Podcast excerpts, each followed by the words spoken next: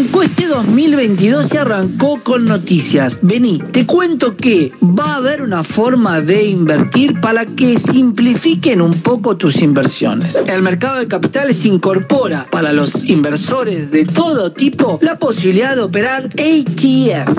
Bueno, ETF. Vamos de nuevo con el inglés. Exchange Trader Fund. Sí, que son ni más ni menos que fondos de inversión que reproducen o índices bursátiles o sectores diferentes de la economía o de algún tipo de mineral, por ejemplo. Los índices de Estados Unidos o los sectores como el litio y el oro también están representados en estos fondos. Estos fondos se van a negociar online, como todos los activos que hay en el mercado local, en vivo inicialmente vamos a tener nueve tipos de ETF que representan el S&P 500, el Nasdaq 100 y el Dow Jones, que son los tres principales índices de Estados Unidos, el Russell 2000 y el MSCI, el índice que genera el Morgan Stanley que abarca a los mercados emergentes. ¿Te acordás que en algún momento hablábamos de mercados emergentes, mercados de fronteras? Bueno, hoy Argentina está en la categoría standalone, pero este índice es al que perteneció Argentina en el 2018. Además, vas a poder invertir en acciones de Brasil, en el fondo ARK de acciones innovadoras y en dos fondos que tienen que ver con el sector financiero y el sector energético. ¿De qué manera lo vas a poder operar? En todo el mundo lo operás como ETF, pero en Argentina lo vas a poder operar bajo la modalidad de CDR, nuestro viejo y conocido CDR, que son los certificados de depósitos argentinos. Así que estate atento que hay nuevos instrumentos de inversión en el mercado de capitales y no te olvides de seguirnos en redes a El Lobo Bueno de la City para cualquier consulta financiera que tengas.